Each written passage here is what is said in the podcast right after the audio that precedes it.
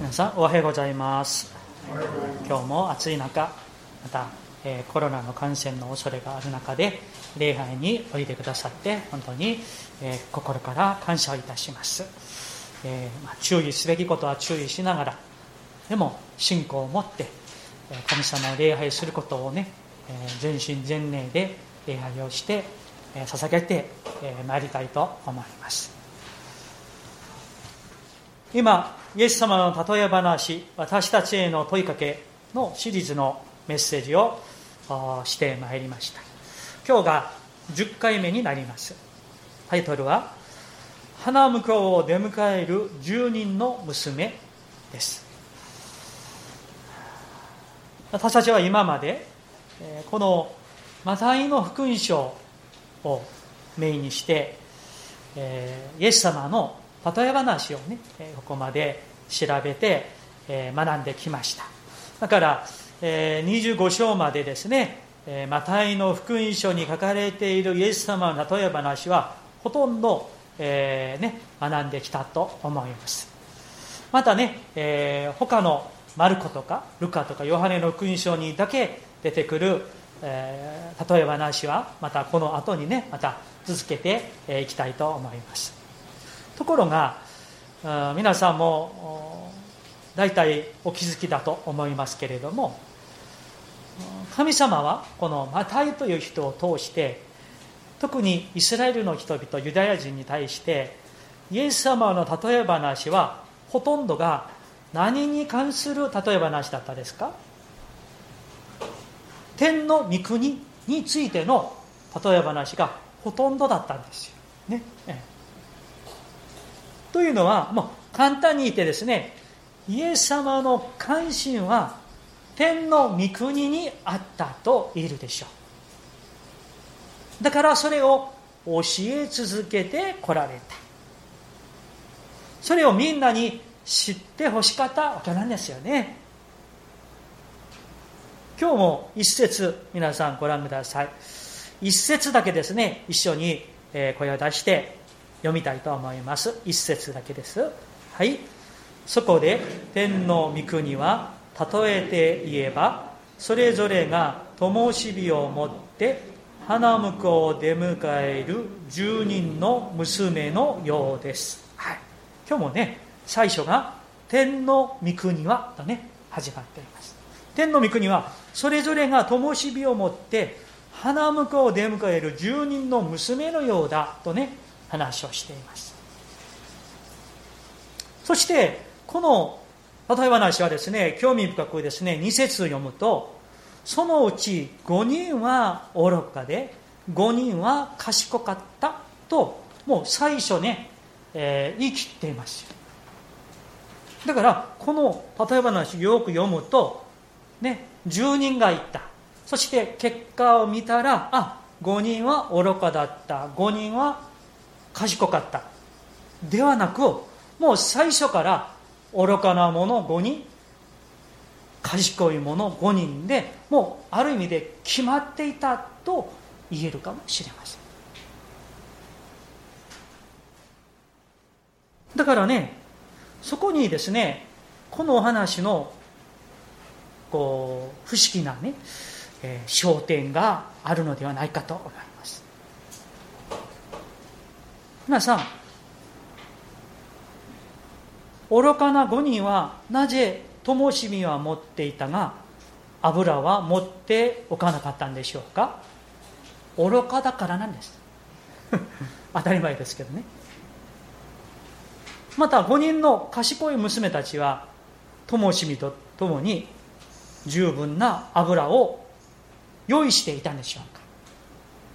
賢いからでしょう。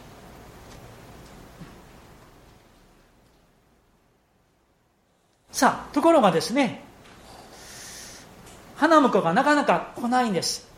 この、ま、10人はですね当時の風習から言いますといわゆる花嫁さんの、まあ、付き添いをする人々ですね。付き添い人とも言いましょうか。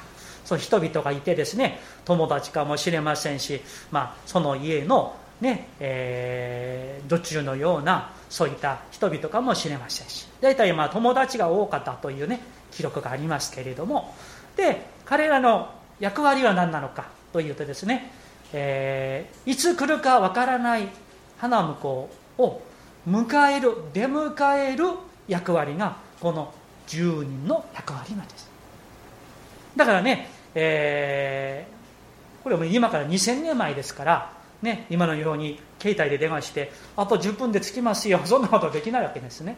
まだいつ来るかわからないんですだからいつ花婿が来てもね喜びを持って出迎えいることができるように用意しておくのが住人の役割である。ところがですねなかなか来なかったのでどうでしたか？実は10人ともみんなうとうと寝ていたんですよ。眠りこけていたんですね、ええ、ご説ご覧ください花婿が来るのが遅れたので皆と、ええ、10人みんなうとうとしていたんですよ、うん、ところがどうですか？6節。ところが夜中になってね夜中になって空花婿だ迎えに出ようというね、えー、叫ぶ声がしたんです。それでみんな起きました。みんな起きてですね、えー、10人みんな愚かな者も賢い者も灯火は持っていたんですね。ところがどこで分かれますか？油を用意していたかいなかったか。花婿が来てそれが明らかにされるという話になります。それでですね、えー、もう十分準備しておいたこの賢い娘たちは、まあ、容器もあって、ねまあ、多分壺でしょう、ね、油を準備していたのでそれで明るくしてね、花婿を出迎えることができたわけなんです。ところが愚かな者5人は灯火は持っていたんだけど油は用意していなかった。もう足らない。消えそう。それでですね賢い5人にですねちょっと油を分けてください。少し分けてくださいとねところが賢い娘たちはいいえあなた方に分けてあげるには到底足りません。それよりももう店に行って自分のを買った方がいいでしょうね。それでもう急いでですね多分買いに行ったと思うんですよ5人はね。いやしまったな。大変。ね。ところがそのうちに花婿はつきました。そしてその賢い油を用意していた5人と一緒に家に入って。そして10節の最後に「戸が閉められた」とありますね。閉められました。そのうちに愚かな5人は帰ってきました。それでですねどんどんどんどんご神様ご神様も帰ってきたんだから開けてくださいとね言ったんですね。ところがどうでしょうか？12節の御言葉はある意味である意味でショックなんですよ。しかし彼は答えた。確かなところ私はあなた方を知りませんと言った。そしてこの例え話の天の御国はこういうものですよと話をされてイエス様はこの例え話の結論をねイエス様が話されたんですね。さあ13節一緒に読みたいと思います。13節よろしいですか？はい。だから目を覚ましていなさい。あなた方はその日その時を知らないからです。だから皆さんこの少なくとも今日の例え話天皇御国は花婿を出迎える住人の娘のようだと言われましたけれどもこの今日の天皇御国の例え話のゴールは目的は何でしょうか？イエス様の再臨そしてその再臨に備える信仰そこに目的があるわけです。ねイエス様がまあご自分から解釈してですね解説を最後に結論をね教えてくださって。だから目を覚ましていなさい。あなた方はその日その時を知らないからです。と話されました。よくですねこの例え話を話をするときにこの油が何なのかねあまりにもこの油にねこうもうこだわってですね油はこれであれだね、まあ、そういうような解釈がたくさんありますところがよく読むと皆さんイエス様は油はこれですよとイエス様はイエス様ご自身から何の話もしてない。触れてない、ね、大事なのは目を覚ましていること。花向こうなるイエス・キリストが再臨なさるんだけれどその日その時が知らないから目を覚ましていなさいここにポイントがあるわけなんですだから、ね、ある意味でですね油はまあ後で話をしますが、まあ、包括的包括的に、えまあ、広い意味で、まあ、理解すればよかろうと思いますもう一度ですねこの例え話をあのよく理解するためにまあ、簡単にですね当時のこの、まあ、結婚式の風習をちょっと短くね話をしたいと思います、えー、当時ですね、えー、ちょっとお金があれば結婚式は1週間ほど。もっとお金があればもう10日間パーティーをする風習があったそうです。でも、まあ、普通の庶民だったらですね3日とか4日5日くらいはでも普通にあったみたいですね。まあ、国々によあのよりますが私の友人のあのフィリピンの選挙師によるとフィリピンもですね結婚式をすると、まあ、都会は分かりませんが田舎の方は3日ぐらいはするみたいですね。でも夜中中ですねあの飲んで歌って 飲んでそこはですねもうあのもうあのこういうあの家があってあの庭があるでしょう。そしたらでっかいスピーカーでですね 田舎でもですねもうカラオケをするんですよ。だから街中が響いても誰から駆除しない。ですねそういう意味としてねあのフィリピンで選挙したらいいかもしれないなと思うんですけどね。まあそれも3日ほどですねあの宴会をするらしいです。まあイスラエルもですねそういう風習がありました。でそのうちにまあ新郎の方が家が遠かったらまああのねちょっとお金があったらロバとかもっとお金があったらあの馬とかに乗って来るわけなんですよね、うん、で歩いて来る場合もあるかもしれません。ところが遠ければねいつ来るかわからないんですよ、ね、夜来るかもしれないのでこのような付き添い人が、ね、油を用意して、ねえー、ちゃんと出迎える仕事をしなければならないということであります。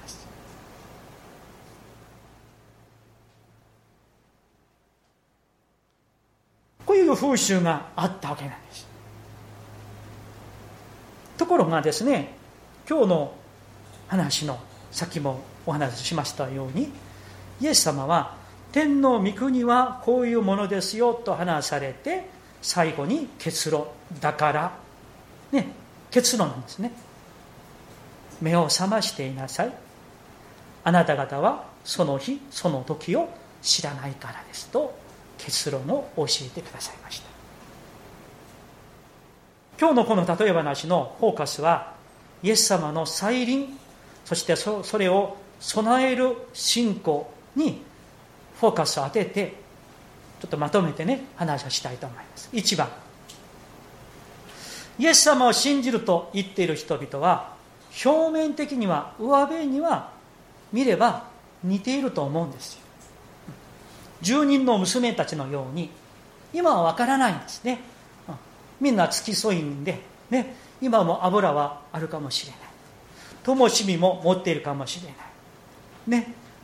ところがどうですか？いつそれが明らかにされますか？花婿なる。イエス様が親王が来た時に用意していたのかどうかが明らかにされる。そして残念ながら賢い油を用意していった5人は宴会に入れてもらった。しかし用意できなかった5人は最初はみんなね他の5人とですね楽しくおしゃべりしてですね、まあ、宴会だからですねいろいろやってですね楽しんでいたと思うんわからないんです。しかし花婿が来た時にはその5人は宴会に入ることができなかった。最初はね新郎が花婿が来るまでは一緒同じなんですよ。わからないんです。ある意味でこの10人というものはですね当時の街道のねえーと、生息数そして完全数を意味します。この10人をもしね教会の中にいる私たちとするならばみんな同じく教会に来て聖書を持って主の祈りをして賛美して説教を聞いていて礼拝に来て座っている面から見ればみんな一緒同じなんです。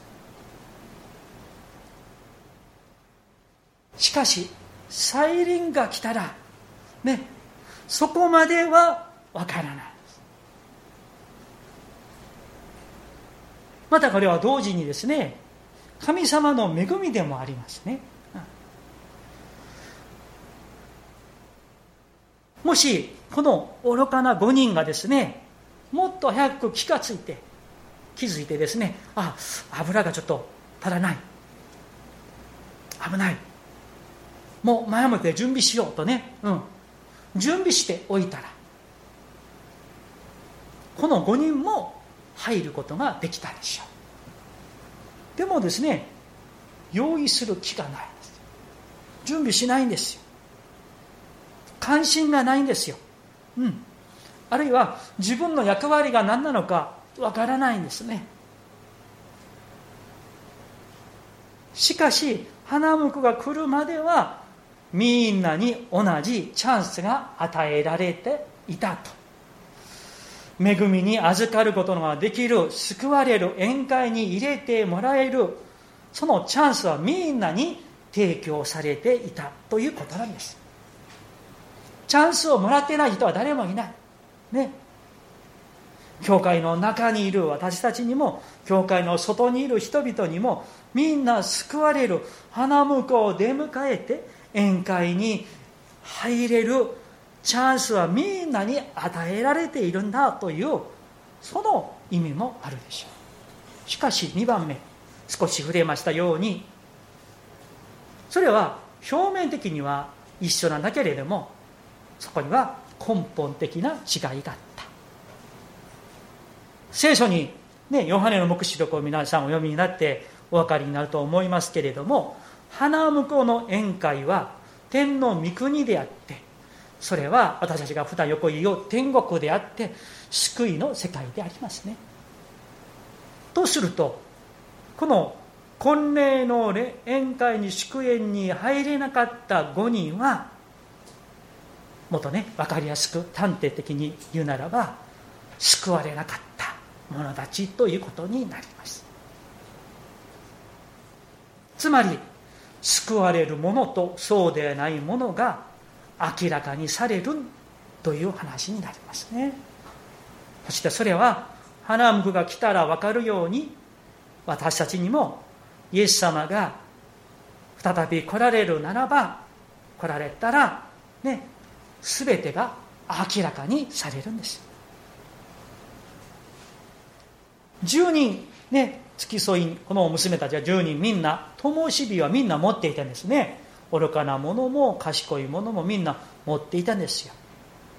また油を入れる容器も多分壺だと思うんですけどそれはみんな持っていました。ここでちょっとね絞ってね話するならばこの灯火あるいはね油を入れる容器は何かの形式宗教形と言えると思うんですみんな形形式は持っているかもしれない。少なくともクリスチャンと言われる私たち。世界の全てのクリスチャン。とね教会に通っている人々。みんなが教会に来てみんなが礼拝に来て座っていて賛美を歌って奉仕をするかもしれません。同じ宗教活動をしているかもしれません。灯火や器を持っているかもしれません。そこまではみんな一緒ですね、うん、一緒です。しかし今は分かりませんが決定的な違いが明らかにされる。その日が来ると、ね、それがいつですか？イエス様の再臨の時。すべては明らかにされる。油を用意しておいたかどうか。花婿を迎える準備をしていたかどうかが明らかにされる。その日が来る。という話なんですね。結局ですねこの愚かな5人はですね表面的ではクリチャンと言われる人かもしれません。教会に通っている人かもしれません。聖書も持っているかもしれませんし何十年も教会に来ている人かもしれません。しかし最近の時になったら実は用意していないものだった。花婿の婚礼の祝宴に入ることができなかった。しかも花婿は確かなところ私はあなた方を知りませんと、ね、この私はあなた方を知りませんというこのお話は聖書の他にも出てくるわけなんですよ。ね、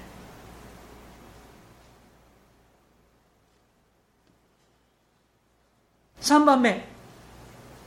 ところがイエス様の初臨と再臨の話を少しね触れたいと思います。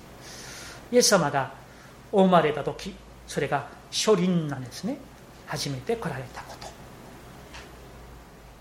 それはすでに起きた出来事ですね。大体2000年前です。しかし私たちはみんなその再臨を待っております。待ち望んでおります。備えているでしょう。しかしどうですか？その日がいつなのかはわからないんですね、うん、もうすぐかもしれませんしまた2000年待たなくならないかもしれませんし私たちは誰も知らないからだからどうしたらいいんですか？もう一度13節ご覧ください。だから目を覚ましていなさい。だから目を覚ましていなさいだから目を覚ましていなさい。その日その時を知らないからです。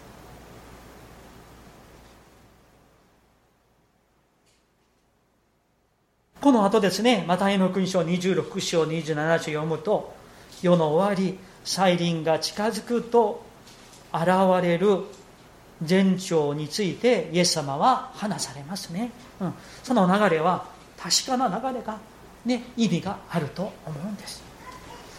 今のようにね、本当になかなかまだワクチンも開発されていないコロナの問題もありますし、まあコロナを制覇したとしてもこれからなもうね全然伝染病はね起こらないとは誰も言えないでしょう。またね、えー、COVID-19 が2030がまた出てくるかもしれませんしもちろん来てほしくないんですけどね、うん、地震があり豪雨があり戦争がありさまざまなね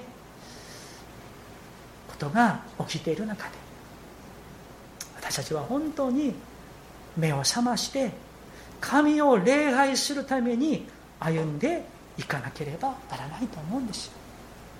皆さん私たちは今日この礼拝に何のために来ているんですか？神様のために私たちは礼拝するんですよ。私たちが生きる目的も礼拝する第一の目的は自分ではないんですよ。自分の満足自分の慰め自分の癒し自分の話を聞いてほしい。私のことを分かってほしい。私を慰めてほしい。それは第2第3第4の目的になるかもしれませんが私たちが礼拝する第一の目的は神様のためなんです。神の皆のために礼拝が存在して私たちはそのためにここに集まっているんです。その目的が変わったらどの時代になってもですね人間はどこにいても満足しきれないんです。礼拝は神のためにありますし私たちの人生も主の栄光を表すための人生であります。とするとですねある意味で自分自身のことはある意味でどうでもいいかもしれません。人が自分の話に耳を傾けてくれたら嬉しいんだけどもくれなくてもなぜでしょうか？イエス様がおられるから。ねイエス様に出会った人はですね、イエス様が私の話を聞いてくださるし、イエス様が私を慰めてくださるし、イエス様が私の友になってくださるから、もうイエス様お一人で私は満足しきれるんですよ。そこに私たちは行かなきゃならないんですけれども、イエス様に行ってないんだから、結果的にですね、イエス様からいただくことじゃなくて人からそれをもらえるもらおうとするからキリがないんです。皆さん覚えていてください。人から得られる慰めは励ましは消えるものですよ。一瞬のものですよ。だから私たちはイエス様の十字架に行ってイエス様に出会って本当にイエス様に出会ってイエス様が私の友となる。イエス様が私の腹向こうになる。イエス様が私を慰めて癒して私の話を聞いてイエス様に自分の心を打ち明けていくならばですねある意味で人からはそれをもらえなもらえたらまあ嬉しいんでしょうけれどももらわなくても全然何の問題もないんです。皆さんはイエス様に心を打ち明けていらっしゃいますか？十字架のイエス様と本当に深い意味で交わりを持っているんでしょうか？今日も神のために礼拝に来ていらっしゃるんでしょうか？これが大事な話なんです。だから皆さん目を覚ましていなさい。まあねこういう話をしてもですね。さあ4番に行きましょう。ここにですね10人みんな眠ってうとうとしている時なんですね。その時に6節一緒に読みたいと思います。6節。はい。ところが夜中になって空花婿だ迎えに出ようと叫ぶ声がした。はい。皆さん空花婿だ出迎え迎えに出ようとね声がしたんですつまり皆さん4番目。主の再臨は突然来るんですがみんなが見ることができ聞くことができるという話になります。その日が来るとその日になると空花婿だ迎えに出よというこの声をこのような声をみんな聞けるみんな見れるという話になります。いや私は聞いてないんだけれども、いつイエス様が来たの？とかね。いや私は見てないんですよ。と否めないということなんですよ。その日は全世界にまあ多分ね実際があるかそれがどうなるかそれはもう興味深いですけどね、うん、全ての人がその時に生きている人々はみんな空花婿だという声をみんな聞くこと。聞くことになる。知ることになる見るようになるという話なんです、ね、明らかになるんですよ。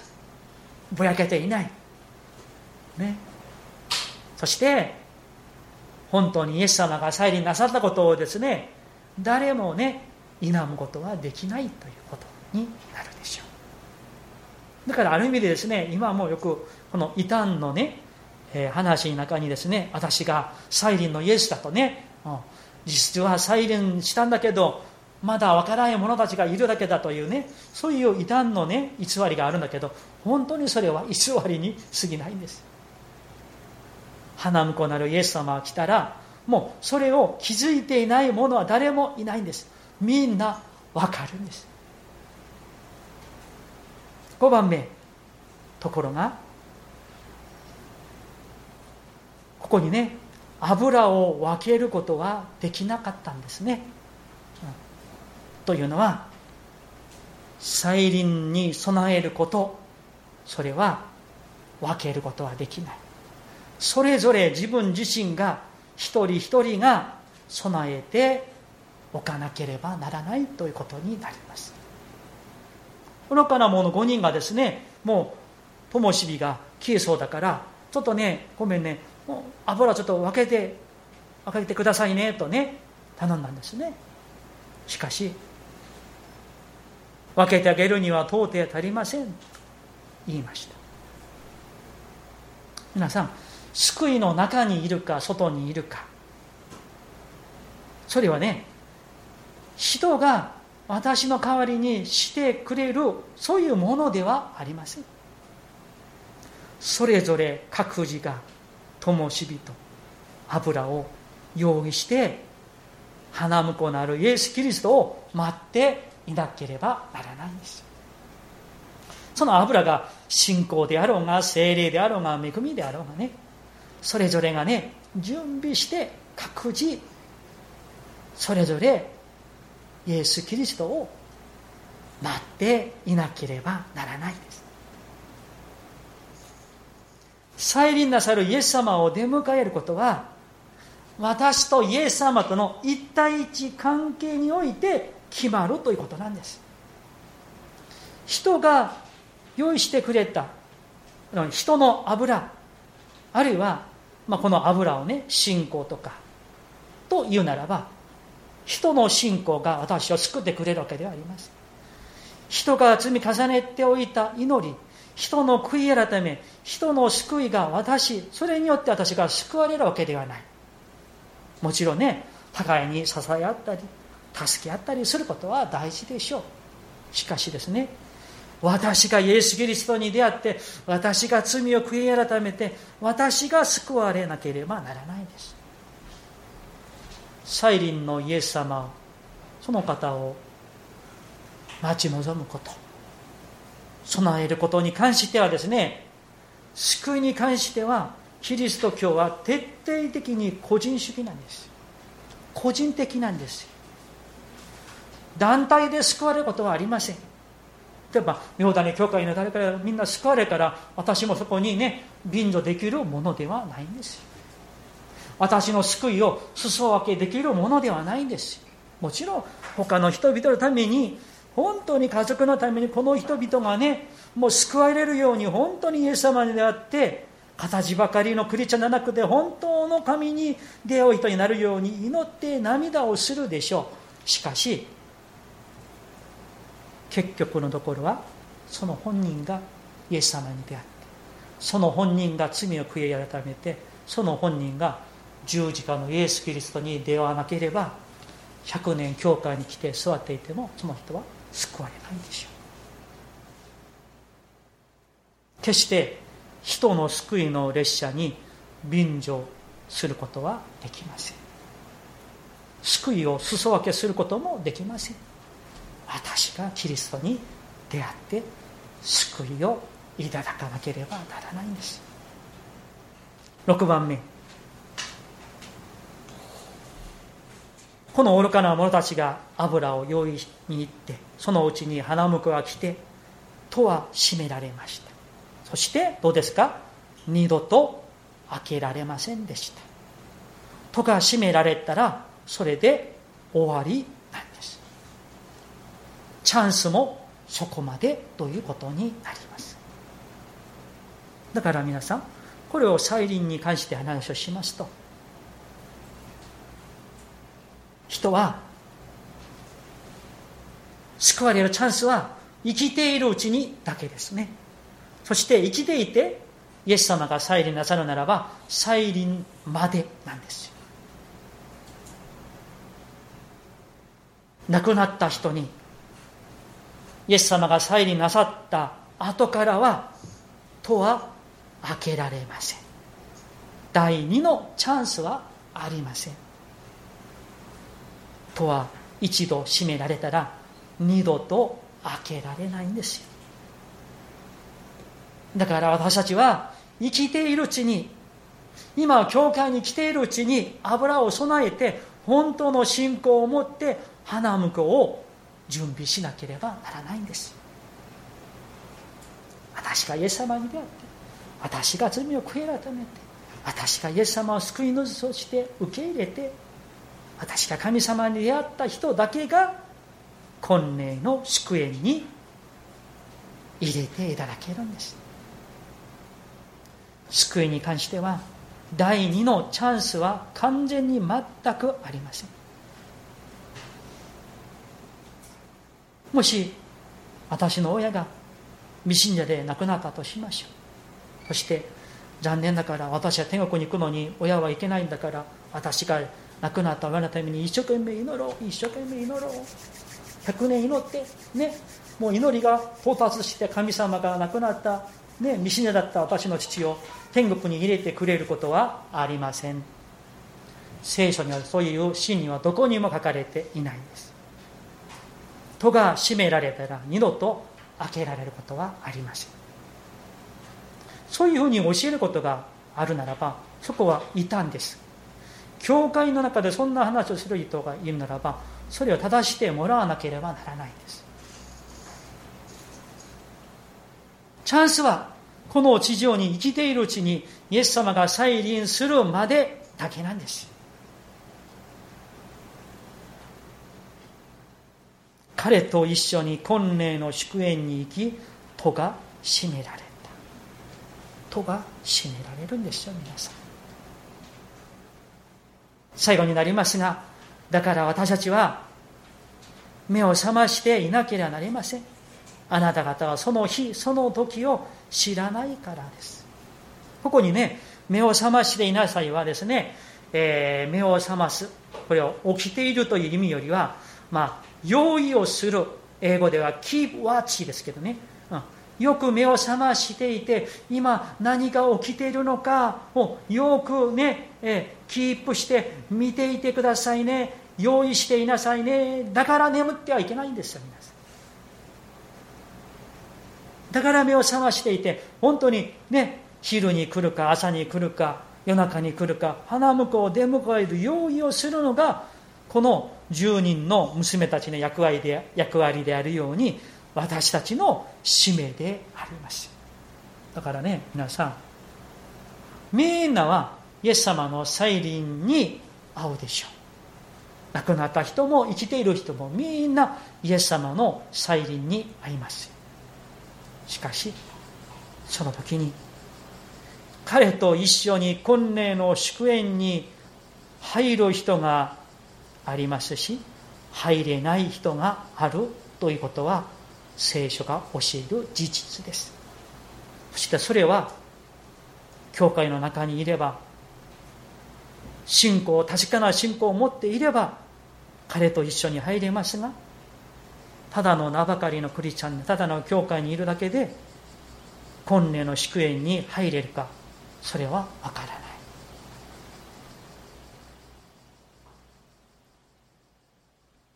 メッセージを終わりたいと思います。だから目を覚ましていなさい。あなた方はその日その時を知らないからです。大事なのは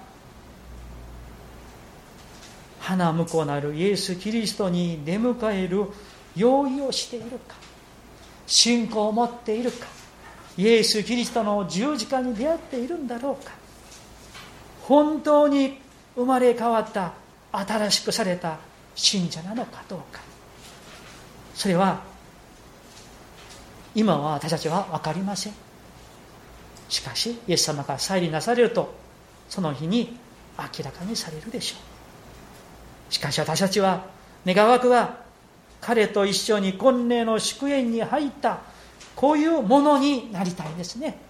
灯火と油を用意する賢い娘たちが私たちがこの娘たちのようになりたいんです皆さん目を覚ましていて本当の信仰を持って十字架のイエス・キリストに出会って主の再臨に備える私たちでありましょう。